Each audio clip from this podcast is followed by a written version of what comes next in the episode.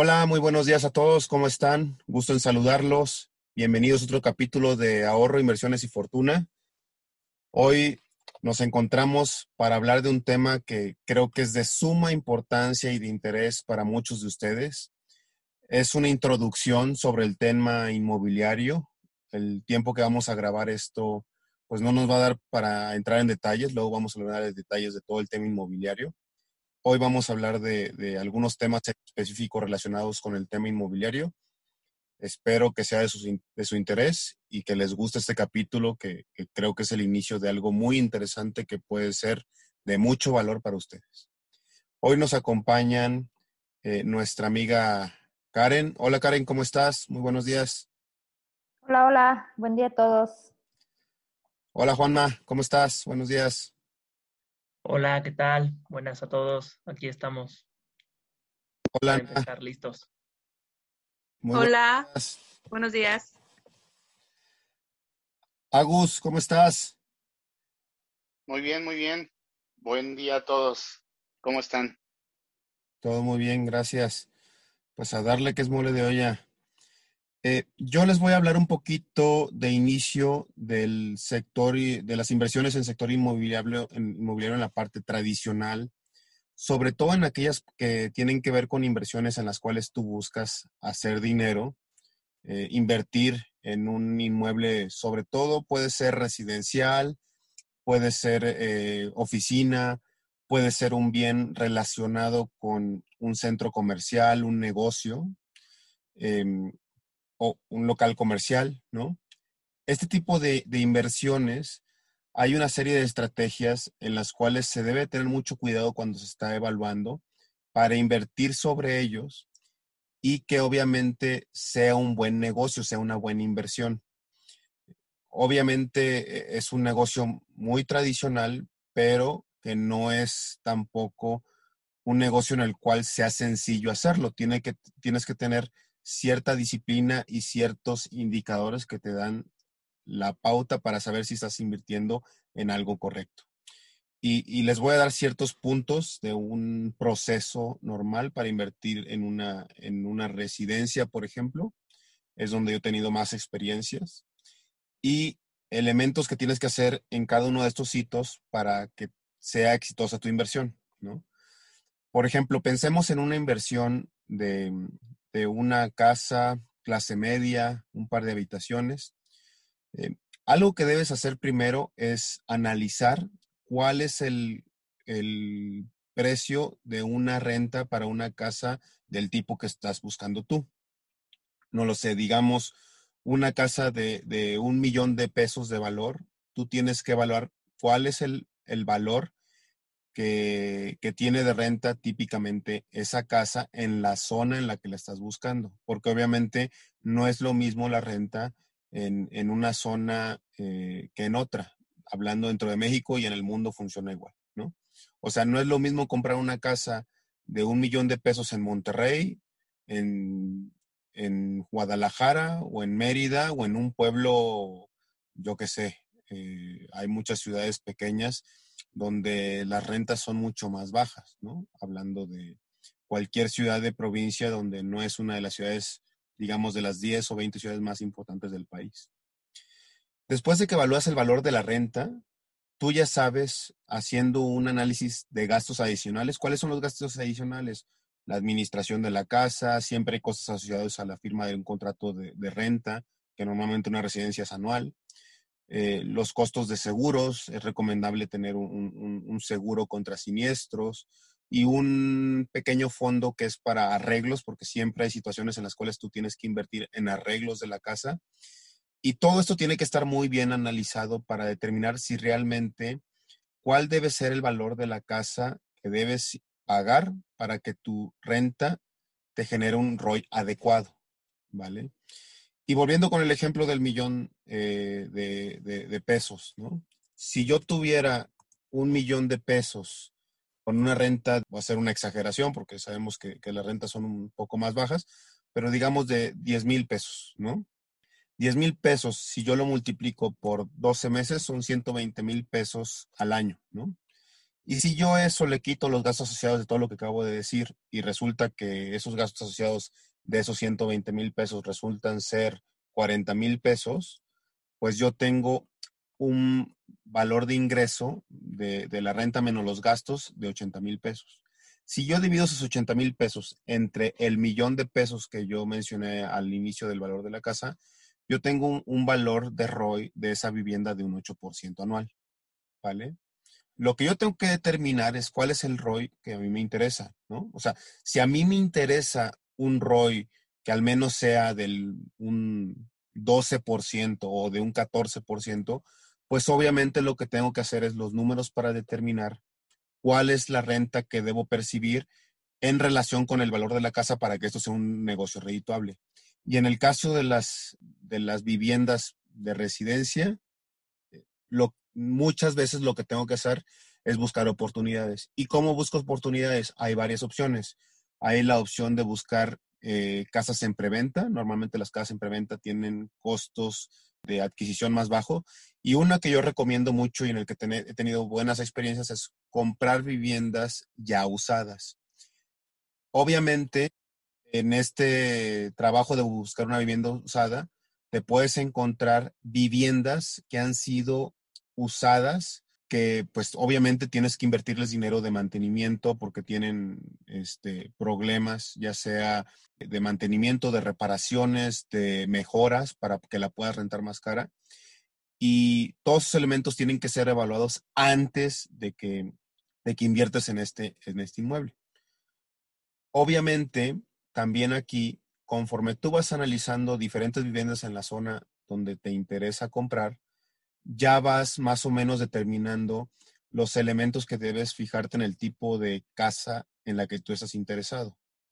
Porque no es lo mismo invertir en, este, en una casa donde tienes que hacer muchos arreglos, donde la renta es X, a invertir en una casa donde eh, pues prácticamente no tienes que hacer arreglos y la renta pues es la misma, ¿no? Entonces, dependiendo cuál es la casa en la que vas a invertir, ya determinas si sí es negocio o no es negocio. Mi recomendación en ese aspecto es que mínimo, mínimo para comprar una casa, tienes que estar viendo entre 50 y 100 casas. Sé que suena este número a lo mejor muy alto, lo es, pero realmente si quieres un ROI asociado adecuado para una inversión de, este, de esta categoría donde vas a invertir un enganche que obviamente es alto, requieres hacer la tarea. Y hacer la tarea es patearte toda la zona donde estás. Pensemos en cualquier ciudad, pensemos en Puebla, ¿no? En Puebla, para buscar una casa, tienes que buscarte en las zonas donde tú ya viste que te interesa, al menos 50 casas en esa, en esa una, dos o tres zonas y estar viendo cuál es la situación hasta que encuentres un lugar que, uno, hagas una oferta que obviamente ves más abajo del mercado para que puedas negociar con, con, el propietario. Y muchas veces en ese ir y venir no vas a tener una respuesta inmediata. Normalmente lanzas la oferta, a veces ni siquiera te atiende el propietario, tienes que hablarlo con, con el broker, con el de la inmobiliaria, y a la semana te responden que, que, estás loco, ¿no? Pero luego recibes un día o dos días después una, contraoferta, posiblemente más baja, y ahí es donde empieza el estira y afloje. Hay muchos asegúnes en esto, ahora solamente es una introducción, pero más o menos este es el tipo de inversiones que tienen que ver con bienes raíces tradicionales, donde es todo un arte y hay muchos elementos que tiene que evaluar para que sea un éxito una inversión de este tipo. ¿Vale? Eh, no sé si alguno de los compañeros tiene alguna duda, algún comentario que quieran hacer sobre este tema adicional en su experiencia. Si no es así. Yo principalmente eh, he tenido pues la oportunidad de compras pues en preventa, por así decirlo, ¿no? Entonces, eso que comentas te ayuda mucho porque obtienes unos mejores precios.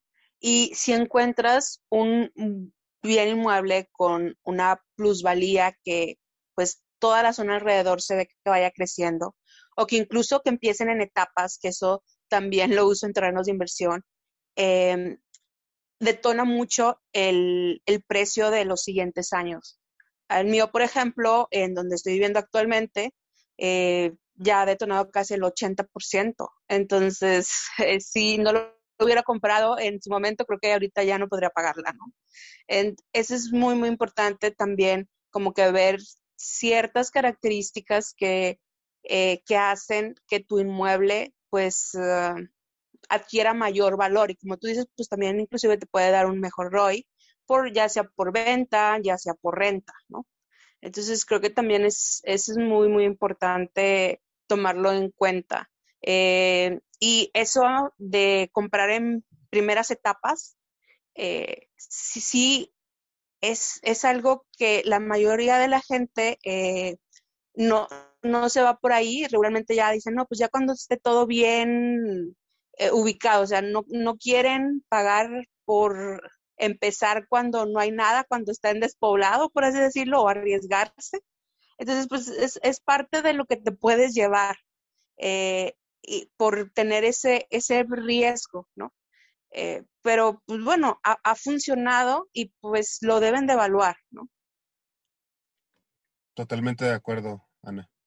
Totalmente de acuerdo con lo que dices. Obviamente tienes en, en, las, en los desarrollos en preventa tienes el, la etapa 0, la etapa 1, la etapa 2, la etapa 3, ¿no?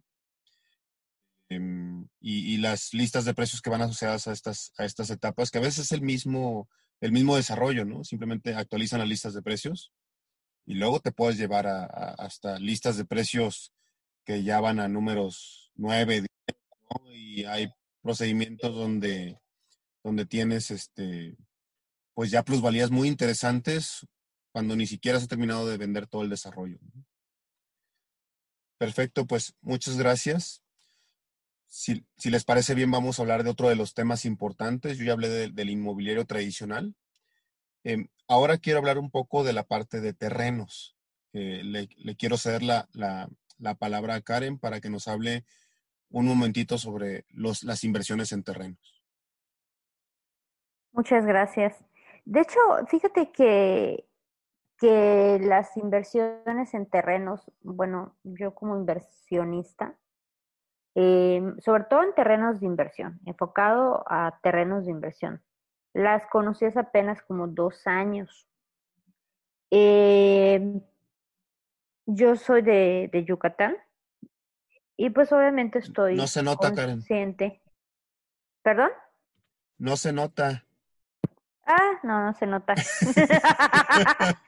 Qué bueno, ¿eh? Menos mal. Uf, y si se notara, imagínate. Pero, pero bueno, sí, yo soy de Yucatán, orgullosamente yucateca. Eh, y, y, he tenido la, por mi trabajo Godín, sí, soy Godín. Este, por mi trabajo Godín he tenido la, vamos a decirlo, el privilegio de vivir en varias ciudades del sureste mexicano. He vivido en Campeche, he vivido en Ciudad del Carmen, he vivido en Chetumal. Eh, no he vivido en Cancún, pero tengo familia en Cancún, así que estoy muy acoplada o muy enterada de lo que sucede por allá, ¿no?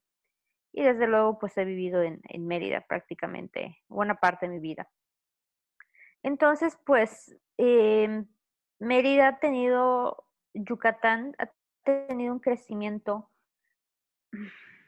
muy, muy rápido en los últimos años. Yo, yo puedo todavía recordar eh, a principios de este siglo, de este milenio, eh, que no había tantas cosas en Yucatán como que para hacer o para ir o para comprar.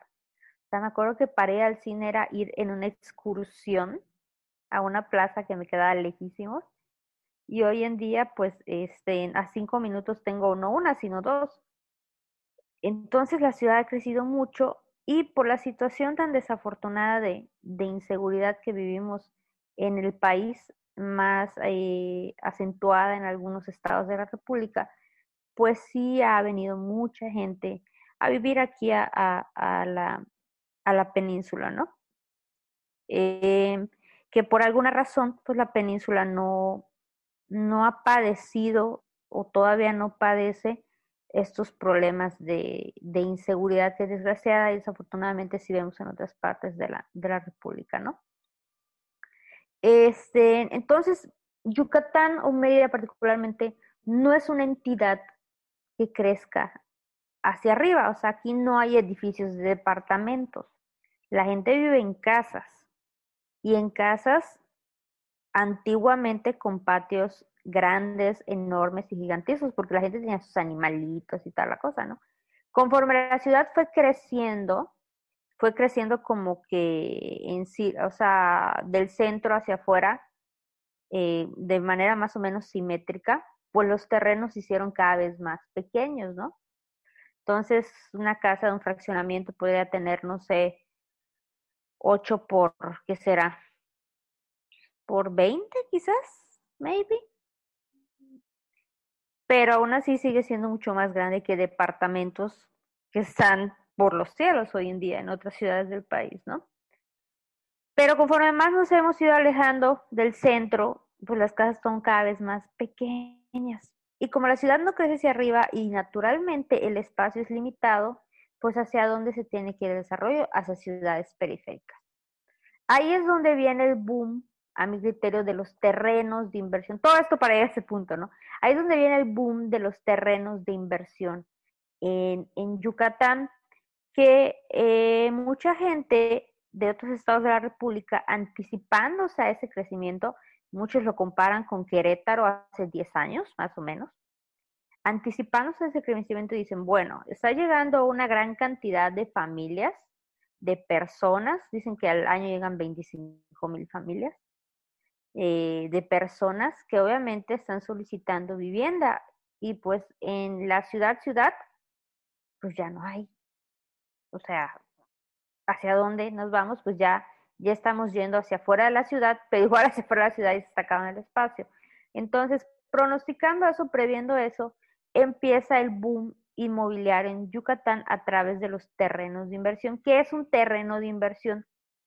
Un terreno de inversión, eh, como su nombre lo dice, uno como inversionista adquiere este terreno en breña, eso quiere decir que se entrega sin servicios, esto es muy importante, con la expectativa de que, dado el crecimiento poblacional, eh, habitacional, de mayor demanda de servicios, eh, del nivel hospitalario, de escuelas, todas esas cosas que hacen crecer una ciudad, pues obviamente, eventualmente esos terrenos que el día de hoy quedan fuera de la periferia, o sea, 10, 15, 20 minutos, en el futuro se revaloricen en virtud de que como el espacio en Yucatán naturalmente se va acabando y no estamos creciendo hacia arriba, pues bueno, el crecimiento está programado para irse a estas ciudades periféricas, punto y aparte de que la zona de crecimiento de Yucatán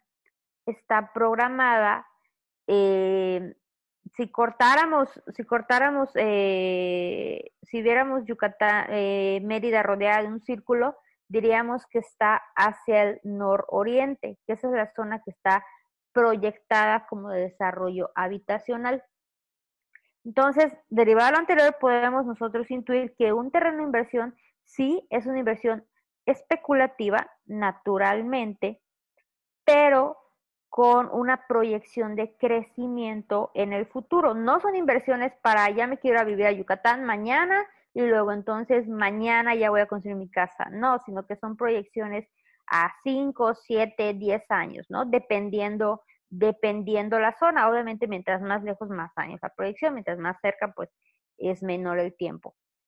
Entonces, mucha gente está precisamente anticipando eso, porque no quieren quedar muchas personas enclavadas en la ciudad. Precisamente vienen huyendo del tráfico y el congestionamiento y la ciudad y los claxon y los carros y buscan eh, desarrollos habitacionales que estén un poquito más alejados de la ciudad, obviamente a una distancia corta, 15 minutos, 20 minutos, no más, pero que puedan estar en un lugar tranquilo y que puedan desarrollar no ahorita, sino en un, en un mediano o largo plazo y con terrenos mucho más grandes, obviamente estamos hablando de terrenos de mínimo 300 metros cuadrados, o sea, bastante grandes, en los cuales puedan construir a sus anchas, cosa que en otros estados de la República pues no hay tanta esa oportunidad porque ya el metro, eh, el precio por metro cuadrado pues está por los cielos y los espacios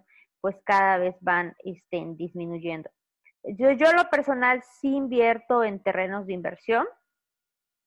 Este, creo que la inversión en tierra es, es este, algo muy noble y que puede ser muy redituable en el futuro. Desde luego es una inversión más o menos especulativa, pero por el crecimiento que está dando la ciudad, que está teniendo la ciudad, y por cómo está proyectado que ese crecimiento siga, porque no se va a detener en el corto plazo, y creo que en el mediano plazo, pues estos terrenos poco a poco se vayan revalorizando. Exacto, Karen, pero no es, no es una especulación como lo sería, yo que sé, en una criptomoneda o, en, yo que sé, alguna acción de dudosa, de dudoso fundamental, ¿no? Eh, porque pues al final estás invirtiendo en tierra y por más de que quieras Exactamente. es que es especulativo, pues la mancha urbana es la que es y va a crecer quieras o no. La tierra siempre va a tener valor. Especulativo en el sentido de que pues estamos anticipando un desarrollo en el largo plazo, en 5 o 10 años. Pero obviamente, pues mucha gente me dice, bueno, pues si invierto en la criptomoneda, no sé, en Dogecoin, eh, no. Bueno, eso sí, eso sí se lleva el premio a la especulación, desde luego, porque ya sabemos que es una moneda, pues es una meme, es un meme, es una moneda meme, o sea, caramba. Y pues tierra tierra. metan todo su dinero a Avax ahora mismo. No, no, no, no, hagan su análisis fundamental y técnico. No, ¿qué es eso? Este, Karen, pero bueno, eh, yo creo que la gente también se pregunta en ese tipo de inversiones de terrenos. Mm, tú nos convenciste a varios de nosotros de invertir en, terrenos allá en, tu tierra, porque obviamente es un lugar con, muchas expectativas de plusvalía. Eh, aquí lo que quiero preguntar es, en tu experiencia con lo que tú has invertido y personas que, que, han ido contigo a esta inversión en terrenos, de lo que han, de las plusvalías que has visto en dos años, y la expectativa que hay de plusvalías a futuro, ¿cuál es el tipo de, ganancia o retorno de la inversión que se tiene sobre estos terrenos por la plusvalía? Sí, y depende mucho del, del qué bueno que tocas ese tema, porque depende mucho del, del terreno, ¿no?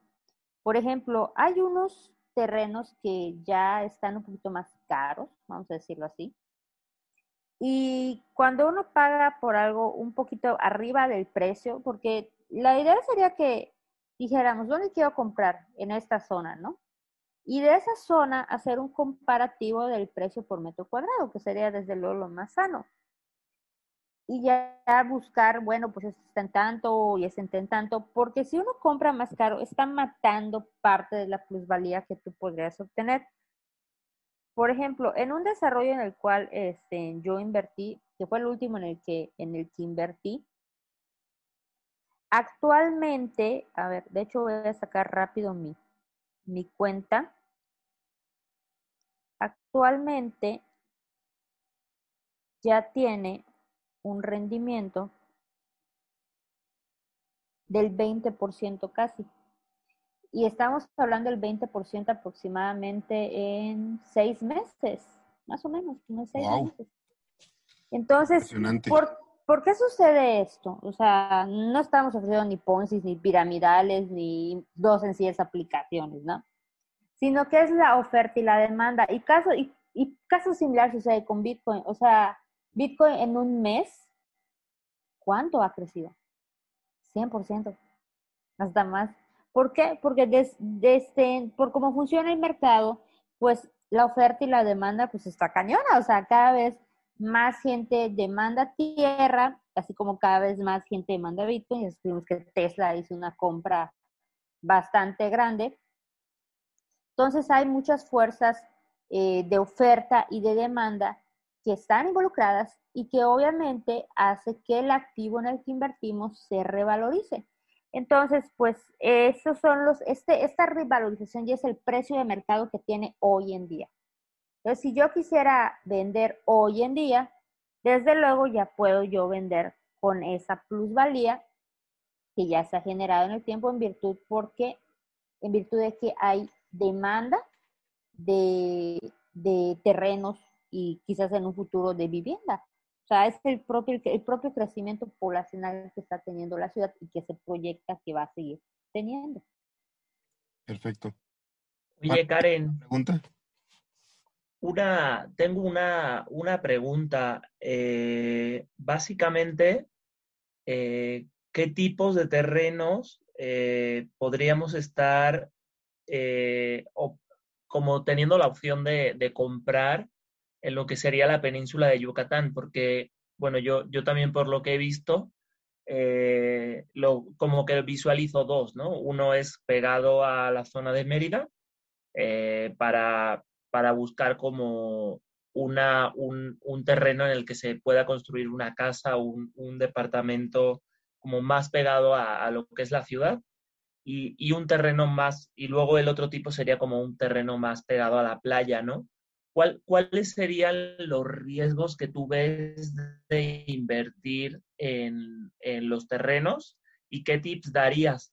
Porque bueno, yo, yo personalmente tengo un miedo, ¿no? Y es que veo la península muy grande y a pesar de que pues, la ciudad crece y crece, los, los terrenos que se ofrecen en muchos casos están a muchos kilómetros de la ciudad y también a muchos kilómetros de la playa, ¿no? Entonces, como que muchas veces pienso que a lo mejor incluso a largo plazo pudieran no, a lo mejor no, no desarrollarse ciertas zonas, ¿no? Entonces me gustaría nada más que nos platicaras eh, a lo mejor un poco de los riesgos y, de cómo asesorarnos y, y, bueno, pues básicamente ver cómo, cómo podemos invertir ahí, ¿no? Con, con, con, seguridad.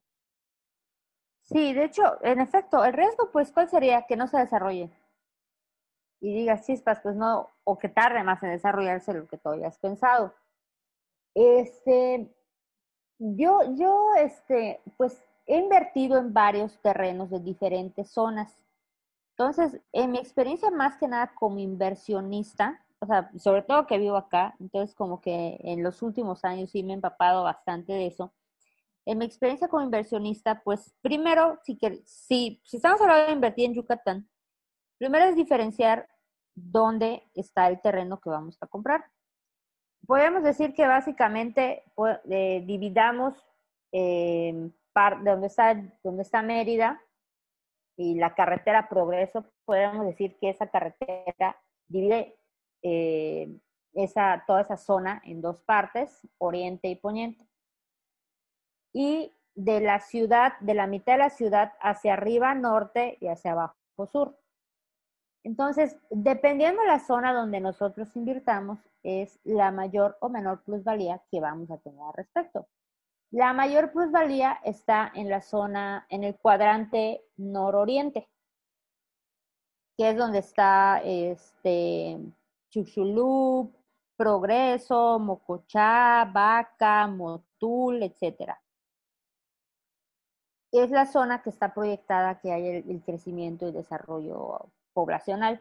Ahora, dentro de esa zona, como tú bien decías, hay unos que están más pegados a la ciudad, que sales a la carretera federal de cuatro o seis carriles y en 15 minutos ya estás en Mérida. Y hay otros que están pegados a la playa, que para llegar a Mérida quizás no te hagas 15 o 20 minutos, pero si te hagas hora, hora y media más o menos, ¿no? Ahí ya depende totalmente de gustos. A mí en lo personal, y yo siempre le he dicho y la gente me dice que cómo es posible, a mí en lo personal no me gusta la playa. Entonces, pues como no me gusta la playa y yo valoro mucho la cercanía a la ciudad, a mí no me quiten mis, plazas y demás, lo siento mucho. Yo vivo pegada a las plazas y a los cines y a los restaurantes. Bueno, ahorita en pandemia no tanto. Entonces yo buscaría algo que sé que tengo un acceso rápido a la ciudad de, Mérida, ¿no? Algo que me queda 15 minutos, cuando mucho 20. Mm, quizás no me, no me aventaría tanto por algo de playa, pero sí tengo terrenos en playa, puesto que esos ya los veo más con la idea de especular con ellos, de venderlos posteriormente, no, quizás no, no quedármelos, ¿no? Porque no, no es mi máximo la, la playa. Aunado a eso, también existe el riesgo de la seguridad y la certeza jurídica, que es muy importante, sobre todo aquí en Yucatán, que es un plus, que revisemos en el registro público de la propiedad en el INSEJUPI, que es el Instituto de Seguridad Jurídica y Patrimonio de Yucatán, que es punta de lanza en el país sobre temas registrales y de ordenamiento de tierras y demás, que la información de lo que estamos comprando esté en orden, esté correcta. Eh, sobre todo eso nos va a evitar dolores de cabeza y no comprar propiedades que están grabadas o que no nos están vendiendo quien dice que sí nos está vendiendo, por ejemplo, o que no es propiedad de quien dice ser propietario, ¿no? Entonces yo creo que los riesgos van más hacia ese lado, ¿no? Eh, que donde tú piensas que puede haber el desarrollo no lo haya y de que eh, jurídicamente las cosas puedan no salir bien, por lo que ya comentaba anteriormente. Pero creo que ambos riesgos se pueden mitigar si estamos invirtiendo en zonas hacia donde está proyectado el desarrollo y si estamos revisando la información jurídica en el registro público, que como su nombre dice es público. Podemos acceder a él desde cualquier computadora con internet. Ya para cerrar el tema de los terrenos, Karen, obviamente te pueden contactar en el, en el chat de Telegram de Ahorro, Inversiones sin Fortuna, pero si te quieren enviar un correo electrónico, ¿dónde te pueden contactar para pedirte información de terrenos? Por supuesto. Em, estamos ahí en el chat de ahorro, inversiones y fortuna, ya saben. Y si no, eh, me pueden enviar un correo electrónico a karen-map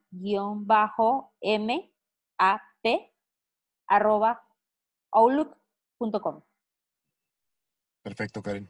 Muchas gracias.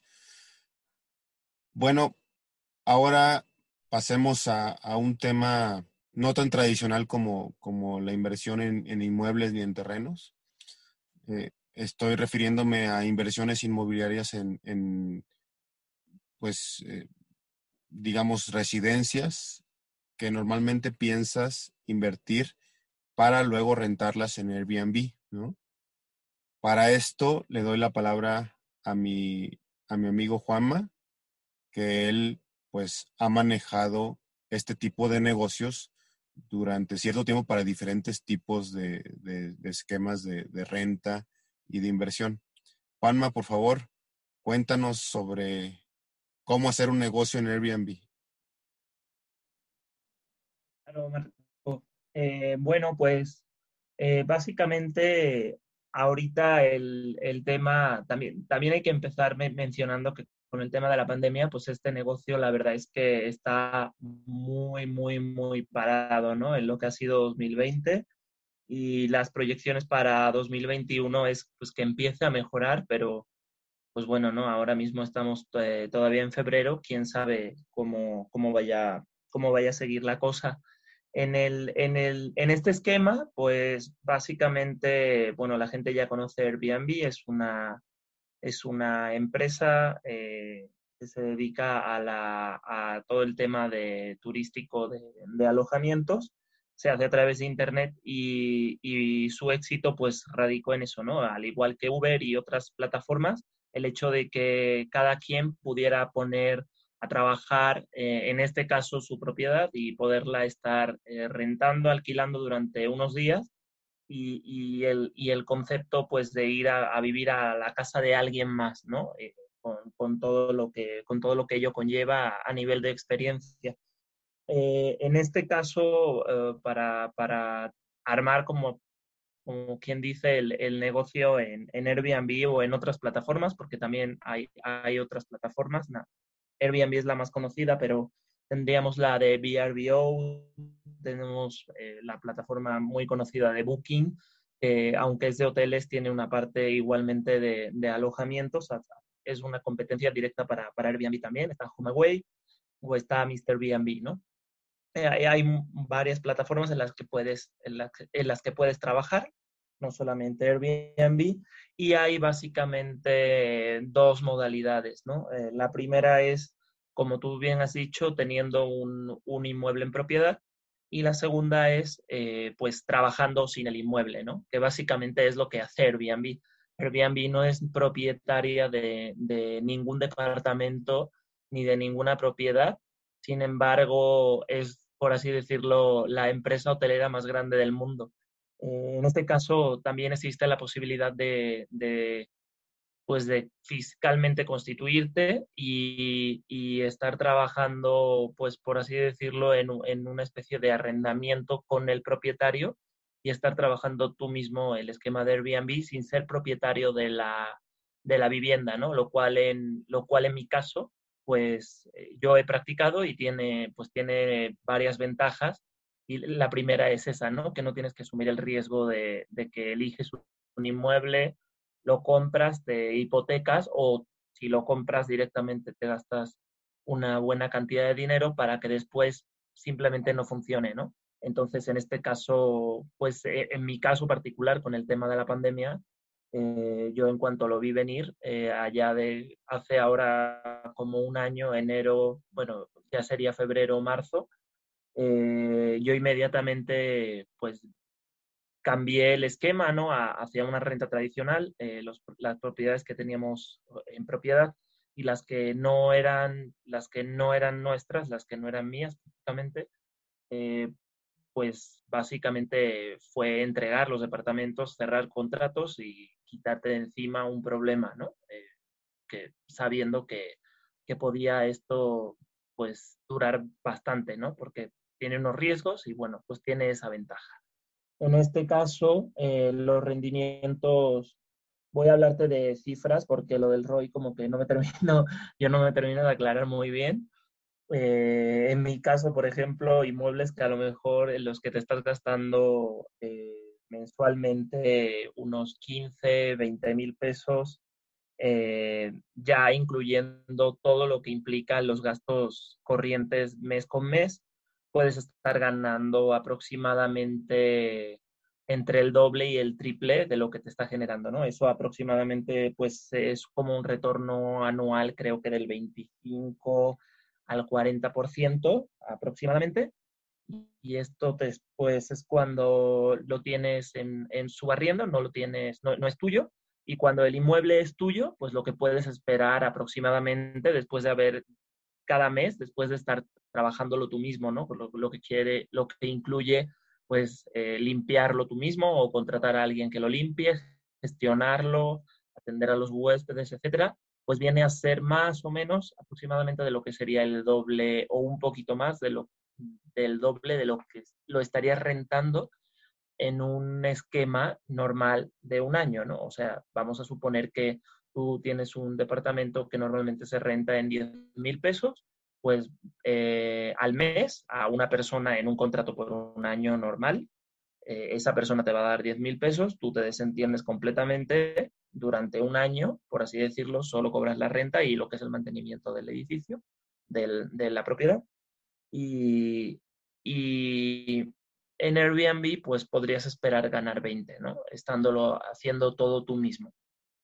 Eh, y bueno, pues básicamente los riesgos, como digo, ya, ya los han visto. Eh, puede no funcionar porque tienes que pensar muy bien. Yo lo que les recomendaría a la gente es que se acerque con gente que ya haya tenido experiencia y, que lo esté poniendo en, esos momentos mm, en, en, funcionamiento para que le cuente cómo va, cómo le está yendo, cuáles son las ganancias que está teniendo, cuáles son los principales problemas que se puede encontrar, que se informe muy bien antes de entrar al negocio porque no es como que cualquier cosita de que, ah, ya amueblo mi departamento, lo rento y, y, me pongo a ganar dinero, ¿no? Implica, implica un proceso muy, muy arduo, tenerlo como muy, muy claro y tenerlo muy pulido para que no te cause costes y sobre todo para que no te desgaste a ti en tu vida personal, ¿no? Porque si no, pues te puedes volver, digo, particularmente me ha pasado, te puedes volver un esclavo de todos los huéspedes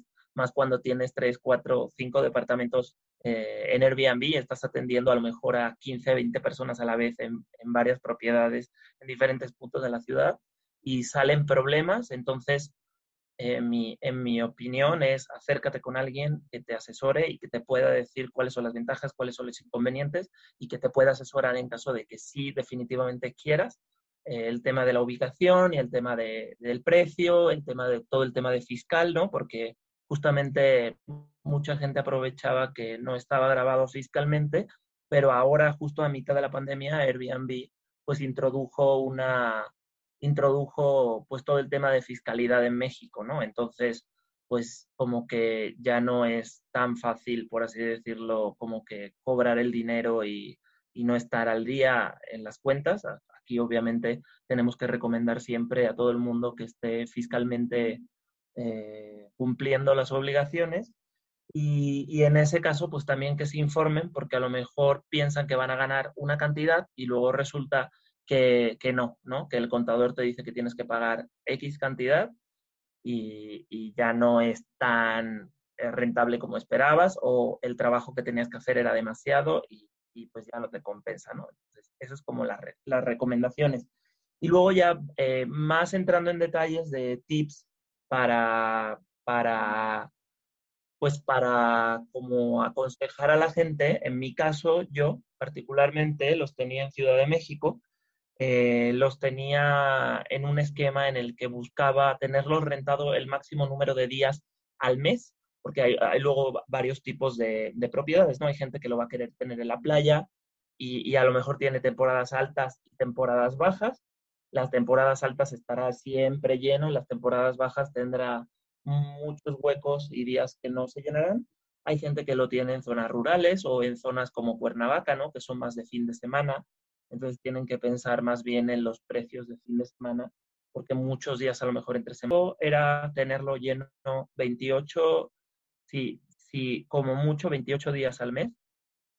La parte, la parte eh, eh, del poniente del, centro histórico, que es la, como que la más bonita, ¿no? Y algunas zonas eh, que son como muy simbólicas, como pudiera ser Plaza de Garibaldi, no sé, este, Coyoacán al sur, ¿no? Que también es muy bonito y, es una zona además, eh, pues, un poco cara de la ciudad. Y bueno, pues, como dije, tener el proceso muy claro, eh, amueblarlo, tener a alguien que te ayude a amueblarlo, tener un fotógrafo, recomiendo siempre contratar un fotógrafo. Airbnb lo ofrece en el caso de Airbnb. Y, estar dispuesto a, dar un servicio muy bueno porque después cuando te vayan a llegar las, los primeros huéspedes, las evaluaciones son pues son la prueba de fuego, ¿no? De, cómo hiciste el trabajo. Al final estás ofreciendo un valor estás eh, ofreciéndole un valor a alguien que, es tu cliente y ese cliente al final pues, te va a evaluar, ¿no? te, va, te va a decir si lo hiciste bien o si, lo hiciste mal. Y cualquier detalle te puede romper esa evaluación y, bueno, pues en el caso de Airbnb va todo y mucho, mucho, mucho cuenta, yo diría que el 80% son las evaluaciones, ¿no? Tener buenas, buenas reviews y que la gente diga que estuvo estupendo y que estaba limpio y que no tuvo ningún problema para llegar y que estaba céntrico, etcétera, etcétera, ¿no? En temas de ROI, en temas de fiscalidad y en temas de consejos para, pues para dar, para la gente que se quiera animar a, a montar el negocio, ¿no? Y ya también ver un poco más a fondo el tema de la pandemia y de cómo se está desarrollando, porque sí es un tema que a mí particularmente me tiene preocupado. Oye, Juanma, yo sí te tengo tres preguntas eh, eh, y ojalá nos las pudieras contestar muy brevemente. El tema de el rango de departamentos, si no es un, dato que, te comprometa, pudieras decirnos en, qué rango se rentaban. La segunda pregunta sería, eh, ¿Airbnb está alineado con los intereses de los, de los que rentan? ¿O es como Uber que se deslinda y si tienes una bronca te deja morir solo? Y la tercera, ¿cómo ves eh, que se va a recuperar este mercado al corto plazo? Ok, a ver, te respondo. Creo que había dos preguntas que medio están un poquito respondidas. La, tercera, eh, respecto al tema del corto plazo de la recuperación, a mí particularmente me preocupa.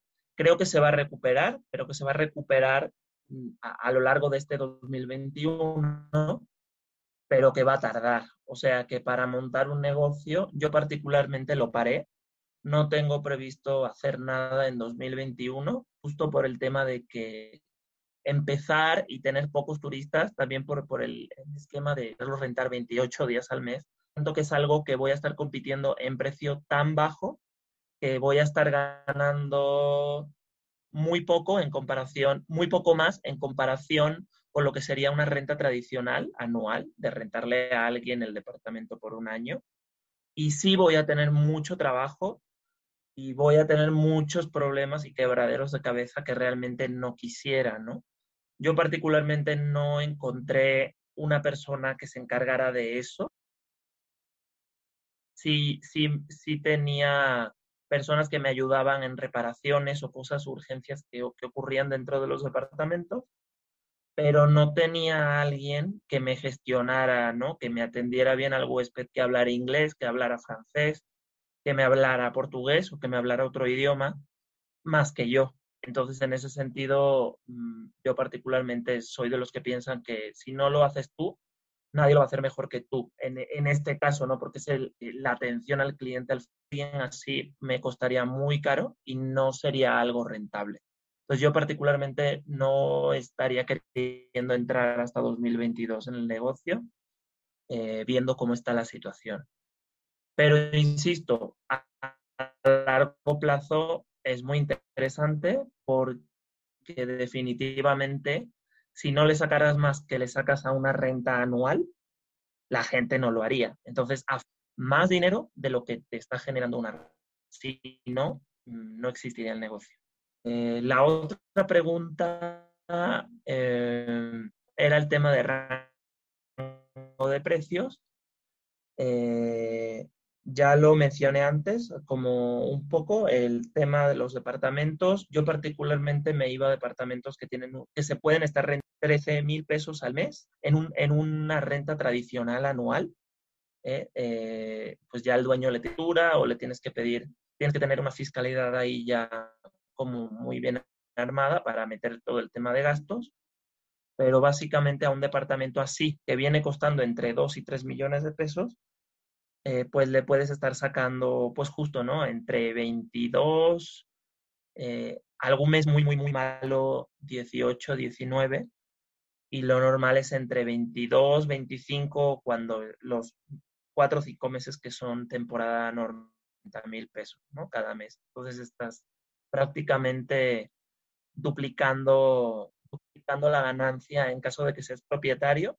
Y en caso de que no seas propietario, igualmente estás ganando entre 7 y 15 mil pesos por cada departamento, ¿no? Y lo estás gestionando, pero tú no eres el propietario. Si viene un problema como este de pandemia, pues lo entregas, haces tus cosas fiscales y te pone y, cierras, ¿no? Cierras el negocio en el caso de la pandemia, que fue mi caso.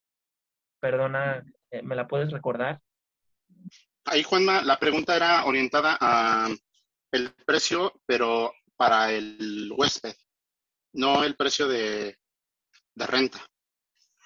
¿En qué ah. rango? Pues estábamos hablando de que eh, he tenido de todo, porque he tenido varios apartamentos y el rango de precio, como dije, estaba ahí. Tenía otros más caros. Había unos que estaban incluso en 700, 800 pesos la noche, que es lo normal que te puedes encontrar en un hotel así como medio, no baratón, porque luego hay, obviamente hay hoteles de 400 pesos en el centro de la ciudad que, la verdad me da un poco de miedo entrar ahí, pero pues a lo mejor un, precio que pudiera tener City Express, ¿no? O, una cadena de hoteles similar, un, hotel económico, pero, este, pero bien, o sea, un hotel que está bien, que está en buenas condiciones.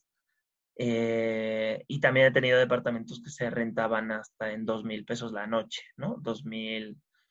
Luego, obviamente, hay de todos. hay gente que tiene casas enormes eh, en Cuernavaca que se pueden rentar en 5, 8, 10 mil pesos la noche.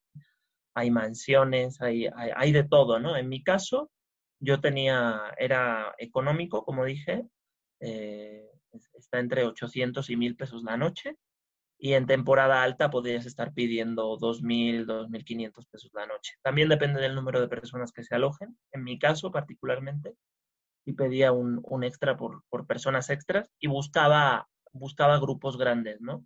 Porque tenía, tengo mis trucos, tenía dos departamentos en el mismo edificio, eh, para cuatro personas cada departamento. Hice un tercer anuncio que era para que pues, se pudiera, pudieran llegar ocho personas, ¿no? Entonces llegaban ocho personas, rentaban los dos departamentos, pero en realidad estaban haciendo una sola reserva en un tercer anuncio que tenía fotos de los dos departamentos y venía en la descripción muy bien explicado que eran dos departamentos diferentes, pero que estaban en el mismo edificio. Perfecto, Juanma. Muchas gracias por la explicación tan detallada. Bueno, chicos, pues llegamos a la mitad del episodio. No se vayan, nos vamos a unos brevísimos comerciales y volvemos con la parte de remates y fintechs. Así que se va a poner bueno esto, chicos. El Bitcoin y las criptomonedas están en boca de todos. Si quieres aprender sobre este tema desde cero, has llegado al lugar indicado. Entra a buofinanciero.net e inscríbete al curso Aprende qué es Bitcoin, la criptomoneda más importante del mundo. Usa el cupón FORTUNA para obtener un 10% de descuento sobre el costo de tu inscripción. No dejes pasar la oportunidad de aprender a invertir en el dinero del futuro. Inscríbete ya. Los años pasan y la mayoría de las personas no piensan en su futuro. Sin embargo, no hay plazo que no se cumpla y cuando menos te lo esperes estarás en tu etapa de retiro. Imagínate esos momentos. ¿De qué dinero vivirás? ¿Podrás mantener tu mismo estilo de vida? pagar tus gastos médicos mayores, viajes, apoyo a tu familia? Si aún no tienes una respuesta clara para estas preguntas, te invito a visitarme a finanzasyseguros.com, en donde podrás agendar una cita completamente gratis mencionando este podcast o registrarte en mi próximo curso de estrategias para el retiro. ¡Te espero!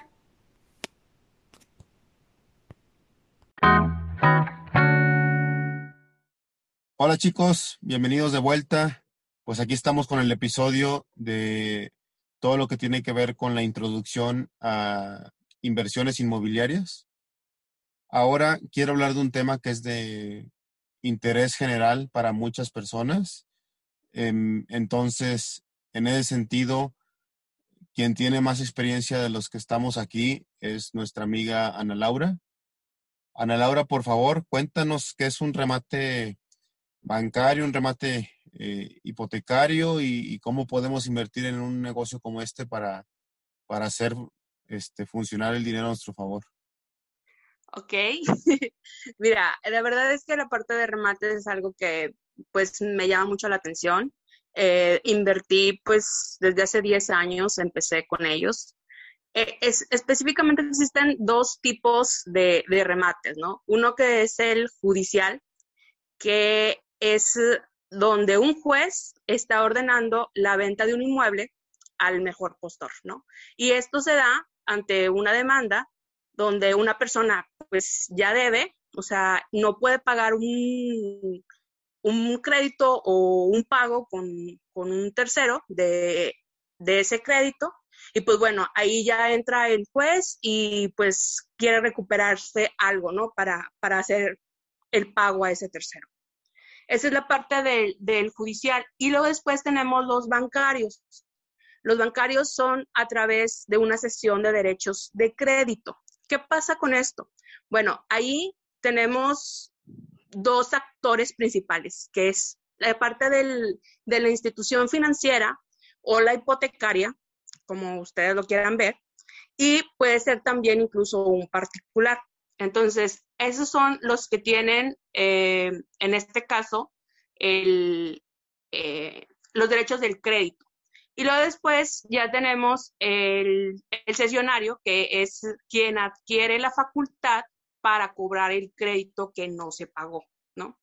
Eh, en mi caso particular, cuando yo entré a remates, era de una hipotecaria, en este caso era mi casita, que tenía eh, ese, eh, esa hipoteca sin pagar por parte pues, eh, de, uno de sus clientes.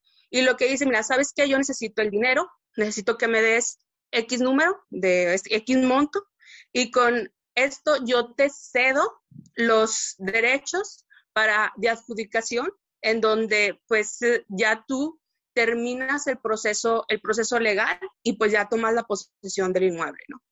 Entonces, pues eso fue como uno de los uh, tipos de remates en donde yo he entrado. En el remate judicial, ahí es ya un poquito más, uh, eh, no complicado, pero sí eh, entras con varios tiburones, ¿no? ¿Por qué? Porque se generan almonedas en las cuales pues tienes a varias personas interesadas y pues se da al, mejor postor, tal cual, ¿no? En la parte de los judiciales. Entonces, pues sí puede haber personas que mm, den más por, por ese inmueble. Eh, y ahí pues tú pones o tienes que poner un depósito como garantía. ¿No? Entonces, eso, eso lo hacen más personas pues, que tienen más colmillo, que pues eh, saben ahí que como que los porcentajes que se tienen en cuanto a probabilidades de ganar. Eh, después mm, de identificar ese esos tipos de remates, eh, podemos ver como que el proceso legal general que van a seguirse. Primero, se tiene una demanda, ¿no? O sea, pues, obviamente no pagaste, y pues lo que va a hacer en este caso el particular o la institución financiera, pues es generar una demanda. Ya en esa demanda, eh, en el segundo paso está el emplazamiento, en donde el actuario va y le dice, oye, ¿sabes qué? Pues ya te están, te están demandando porque pues no has pagado. Y luego ya ambos empiezan en el tercer paso a presentar las pruebas pertinentes, ¿no? No, que si pagué, que no pagué, entonces ya cada uno presenta a las pruebas ante el juez y luego ya en el cuarto paso tenemos ya una sentencia, ¿no? El, el juez emite una sentencia y ahí se genera el quinto paso, que son la liquidación, bueno, en es, la liquidación de intereses, en donde se hace como que un recap de cuánto, de cuánto se debe ya con todo intereses. Y luego ya, después de ahí, se genera la audiencia de remate. En esa audiencia de remate, pues hay veces que aquí puede ser lo que les decía, una adjudicación directa o puede ser al mejor postor. Ahí depende del tipo de remate. Y luego ya se hace la aprobación de la adjudicación o del remate en, en la almoneda y ah, después de ese momento ya se genera una escrituración, tal cual, ¿no? Y luego ya de la escrituración, falta de que, ok, ya ahora sí, tú eres propietario legal de ese inmueble, pero el último paso sería la posesión. ¿Por qué? Porque pues sí, o sea, legalmente es tuyo, pero hay gente que todavía está viviendo ahí, ¿no? Entonces, ese sería como que el último pasito. Claro que en todo este proceso, pues tenemos cuellos de botella que van a depender de varios factores, de varias variables. En mi caso particular, eh, por ejemplo, donde más eh, nos tardamos es fue, que fue entre las, eh, la, parte de la audiencia de los remates hasta la posesión, ¿no?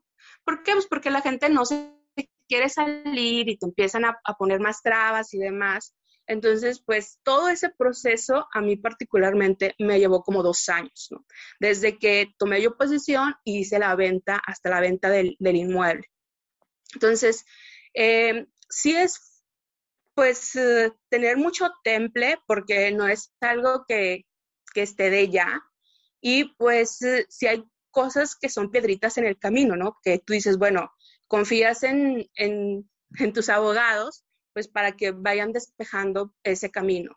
Hay gente pues, que tiene mucho colmillo y lo que hace pues es seguir alargando para, para no pagar renta en otro, en otro lado. O, por ejemplo, a mí me pasó que se llevaron hasta los protectores ¿no? de, la vivienda.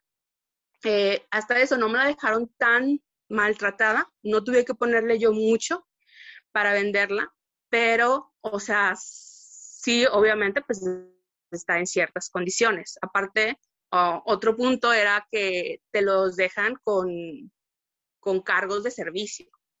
Y ese también es otro punto que deben de ver. Entonces, de manera general, así como tips que yo les puedo dar en esta parte de remates, es primero, investiguen que eh, la, hipoteca eh, está inscrita en el registro público, ¿no? Que en este caso, en el registro público de la propiedad, ahí debe de venir eh, a, quién, a quién está hipotecada. Y que pues esa persona, si es que te hacen, si, si haces una compra de, de, derecho de adjudicación, pues que esté a nombre de quien, a quien se la estás comprando, ¿verdad? Entonces yo, por ejemplo, pues si estaba a nombre de mi casita, yo tenía que revisar que efectivamente estaba hipotecada a nombre de mi casita. Entonces era así como que check si es, si estoy comprando directamente a la persona que tiene eh, esa hipoteca, ¿no? Y luego después es pues tener tu abogado de confianza porque pues te va a acompañar en todo ese proceso, ¿no? Eh, él es el que pues va a estar yendo a los juzgados. A mí nada más me decían, oye, tienes que firmar esto, ya iba al despacho y firmaba, ¿no? Sin, sin, ningún, sin ningún problema. Eh, por ejemplo, antes de eso, pues armamos un contrato en donde me cobró pues sus honorarios, me cobró una parte de sus honorarios y luego ya después, eh, al momento de que se, eh, se escrituró, pues yo le tuve que pagar el resto de los honorarios, ¿no? Y luego ya, pues es, es importante que tomes en cuenta todos los puntos que están alrededor del, de lo que tú vas a gastar. O sea, eso también es algo que yo no lo, yo no lo vi en un principio. ¿Por qué? Pues porque ahorita les, les decía que tienes eh, que pagar pues el predial, agua, en este caso de predial pues ya deudaba como tres años más o menos. Eh, tenía gas que también tenía pendiente y pues son cositas que pues están sumando, ¿no? Y otro punto, pues, son los impuestos. Yo no tenía como que muy claro también lo de los impuestos. Eh, ustedes pueden pedir para que les hagan como que una corrida aproximada de cuánto pagarán. Yo pagué aproximadamente como unos 50 mil pesos de puro impuestos. Eh, ¿Por qué? Pues porque pagas ICR por adquisición, pagas por enajenación, entonces pues todo eso te va sumando. Eh, y ese, ese otro punto también es que si puedes llegar a un acuerdo con el que, con el, la persona que está habitando, o si, sabe, o si sabes ahí mm, quién es o más o menos cómo está alrededor, los vecinos y demás, te va a ayudar a agilizar el proceso, ¿no? En, en mi caso, yo no tenía tanto tiempo de ir y estar revisando todos esos detalles. Eh, al final, mm, pues digo, sí me lo alargaron un poquito más, pero he visto pues historias de terror que se, quedan un año, años colocando amparos y amparos, ¿no? Entonces, eso también es eh, como, o sea, hacer un tipo de negociación, eh, también ahí se los puedo dejar como que de tip, ¿no? Si es que se alarga mucho el proceso, porque pues al final le vas a perder. Y otro detalle es que la deuda del crédito eh, sea mayor a la valor del inmueble. ¿Por qué? Para que no te den sorpresas que al final pues eh, siempre sí pagaron, ¿no? Eh, ¿Por qué? Porque ya estás casi un año ahí, un año y pico, y luego resulta que ya cuando estaba en la liquidación de intereses, sí sale con que vaya a pagar y pues tú ya te chutaste todo ese tiempo, ¿no? Entonces, eh, pues quedaste eh, tablas, pero perdiste ese costo de oportunidad. Entonces, también es eh, verificar muy bien cuánto debe y que, es, y que este sea, pues, mayor que lo que está evaluando la casa. Entonces, esos son como que mis, mis principales tips, ¿no? Que, pues sí, tiene una buena rentabilidad. Yo prácticamente saqué el 90% en, en dos años, ¿no? Que fue lo que, lo que duró, eh, ya descontando la parte de impuestos. Digo, así como que a grandes rasgos y de resumen, eh, es como el entorno, ¿no? De, de los remates. Perfecto, muy bien. Y con respecto a remates, sin lanzar ahorita el comercial, eh, esténse atentos porque de dentro de pocas semanas vamos a tener por ahí una sorpresa. Estén atentos a nuestros medios de comunicación, Facebook, eh, nuestro podcast y el canal de Telegram. Eh, Ana, muchas gracias. Fue muy explícita y completa tu introducción. Te lo agradezco mucho. Es un tema que interesa mucho a la audiencia y que seguro dará mucho valor a algunas de las personas que quieren invertir en este tipo de, instrumentos. Señor Agus, pinche Agus, ¿dónde andas, compadre? Pues hoy jueves todavía en casita. Excelente. y así voy a estar toda la semana, viejito. Excelente. Eh, Agus nos va a hablar, señores, de lo que es eh, fintech o fintech, como quieran llamarle. Em, eh, sobre todo los temas de, inversión en, crowdfunding y en copropiedad, ¿no? Que son dos tipos de inversión en diferentes fintechs que existen y que pues ya hemos tenido varios de nosotros experiencias en algunas de ellas, algunas más buenas que otras. Pero bueno, Agus, por favor, detállanos un poco que, cómo ves todo este tema, todo este ambiente de fintechs para, para, las, para los, los inmuebles e inversiones de bienes raíces. Muchas gracias, Marco. Bueno, me gustaría empezando, me gustaría empezar eh, comentando algo que había comentado Juanma. Eh, el tema de la pandemia ha venido a afectar muchísimo al modelo de Airbnb, eh, un modelo disruptivo.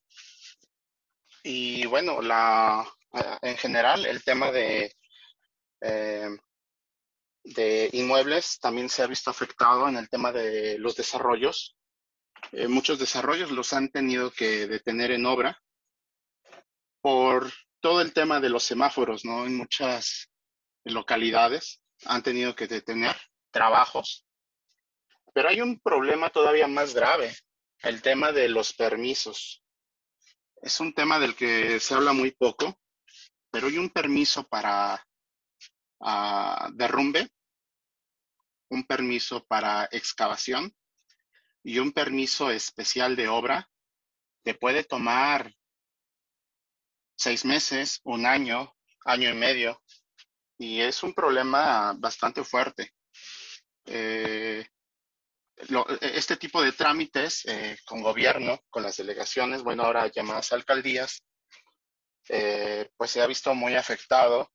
Los procesos, los trámites se han ido muy, muy, muy largo y pues todo esto afecta al sector. Ahora, bajo este contexto, las fintech eh, también han tenido un problema con los desarrolladores, en específico las que eh, están en copropiedad y en deuda. Eh, voy a hablar ahorita de estas, primero de estas dos. Me parecen eh, dos temas interesantes y habría que diferenciar aquí. Lo que uno hace como inversionista es ir a cambio de pagado ya sea mensual, trimestral, trimestral o al final de, un plazo. Ah, lo interesante aquí es que eh, no importando eh, cuál sea el resultado del desarrollo, eh, como es un tipo pagaré, pues están obligados a darte tus rendimientos en tiempo y forma. Desafortunadamente, todo lo anterior que comenté sí ha afectado en los pagos. Se han retrasado con los pagos y pues se han justificado con el tema de la pandemia. Después viene el de copropiedad. Eh, es un esquema disruptivo bastante interesante porque tú puedes comprar un inmueble en maqueta literalmente te están vendiendo una promesa de algo terminado. Y es interesante porque puedes comprar en preventa y obviamente en preventa te va a salir muchísimo más barato. Bueno, aquí vamos ya poniendo nombres. Eh, en el primer esquema, por ejemplo, tenemos M2 Crowd, Expansive, Brick, PM2 y espero que no se me esté pasando algún otro. Uh, Inverspot. De estos, eh, yo solamente tengo experiencia en Verespot. La verdad que me ha ido muy mal. Los retrasos incluso empezaron, iniciaron antes de la pandemia. Hay desarrollos con más de dos años. De verdad, no les estoy exagerando. Dos años de retraso, lo cual para un inversionista ya es, pues prácticamente eh, haber perdido la oportunidad de invertir en otros lados, en, otras, en otros instrumentos. Tengo buenas referencias de, de M2 Crowd y de Expansive. No tengo yo la experiencia como tal. Y en cuanto a Brick, tiene muy buena relación con los usuarios. No he escuchado quejas de ellos.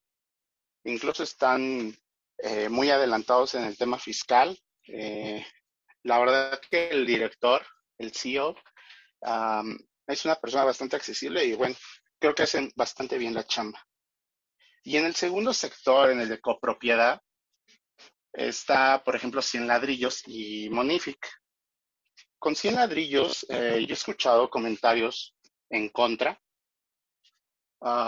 quejas, pero en mi experiencia es una gran, gran plataforma. La verdad es que yo no he tenido ninguna diferencia o algo que no me haya gustado. La atención al cliente es excepcional y bueno, sí han tenido retrasos, eso sí debo de decirlo han tenido retrasos de seis meses en el proyecto en el que yo estoy, pero yo como compré con bastante tiempo en cuanto a preventa, pues la verdad es que no me ha afectado mucho en el porcentaje de, recuperación, en el ROI. Ah, de Monific tampoco puedo hablar mucho porque no invertí en esta. De hecho, Marco sí, sí, sí invirtió y ahorita ojalá nos pueda dar una, una breve reseña pero también es una, una fintech que es eh, atractiva porque se enfoca a las propiedades para turismo.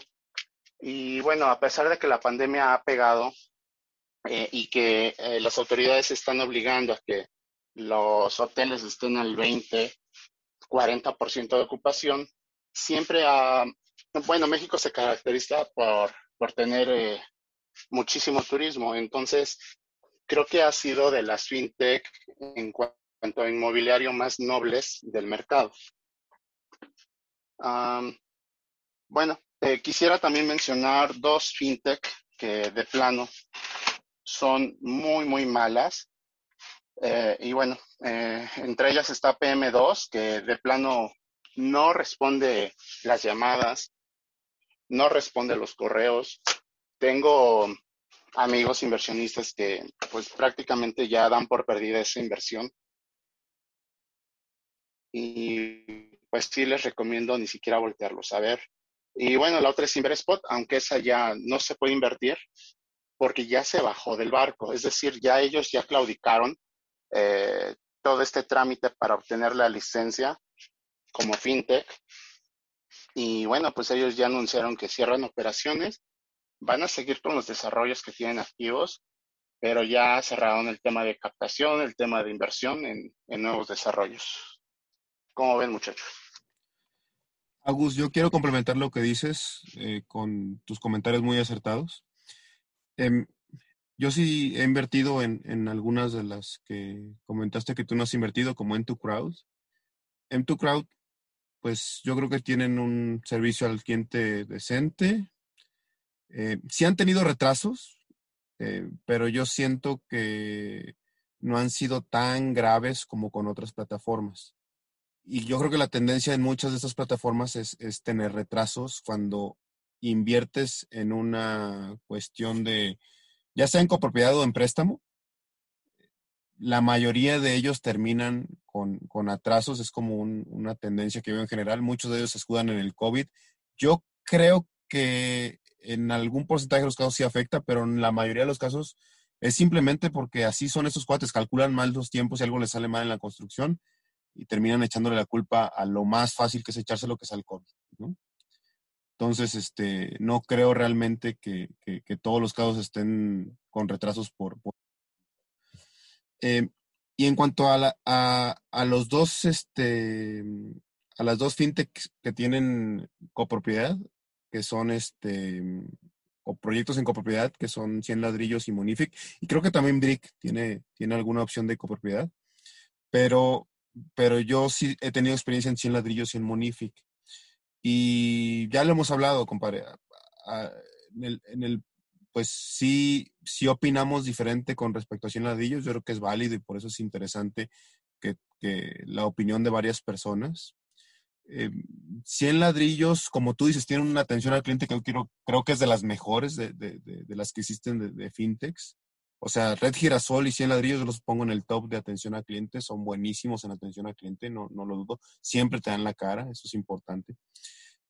Pero 100 ladrillos, para empezar, yo, yo inicialmente me metí como el borras al inicio y no me fijé en la cuestión esta de que para para cobrar tus dividendos necesitas una factura. Creo que sí ya lo iban a cambiar iban a dar otra opción, pero al día de hoy entiendo que sigue siendo con una factura para que te paguen tus rentas, que es como obtienes los dividendos. La otra es que yo sí sentí que el retraso que tuvieron con Plaza Categua sí fue muy largo. ¿Qué significa esto?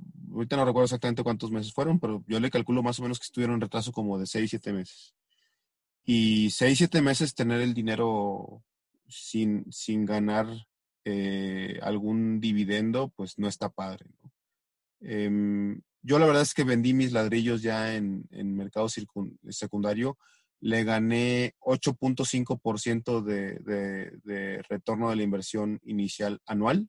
La realidad es que lo mío fue a 14 meses, entonces fue un poquito más, pero anualizado fue 8.5. Que 8.5 no está nada mal, ¿no? Todavía falta pagar impuestos, hay que restarles todos los impuestos que hay que pagarlos. Eh, pero bueno, en bruto fue 8.5, me parece que es un monto bastante aceptable. No me fue tan mal al final, pero no me gustó cómo se fueron dando las cosas. Y lo que parecía al principio un negocio redondo resultó ser no tan bueno. Y comparando 100 ladrillos con Monific, ¿por qué me gusta más Monific? Y a pesar de que, bueno, el, director de Monific, eh, como tú lo sabrás, este, eh, Agus viene de, de Inverspot, Inverspot no tiene tan buen prestigio, ¿no? Ha tenido problemas y, complicaciones en las inversiones y, retrasos y muchas cosas. Perdió prestigio. Perdió mucho prestigio y, el director general ahora está en, también dirigiendo Monific y ahí todos tenemos nuestras reservas con eso. Pero Monific, la verdad es que en mi opinión, funciona muy bien y el hecho de por qué funciona muy bien es que esos cuates no, no invierten en, inmuebles en los cuales eh, le metan lana a cosas que tengan que construir, sino que le meten lana a cosas que ya están construidas, que ya están jalando, sobre todo en hoteles. Y tienen por ahí un par en la Riviera Maya. Em, si mal no recuerdo, uno, era en Tulum y el otro creo que era ahí al lado en la Riviera.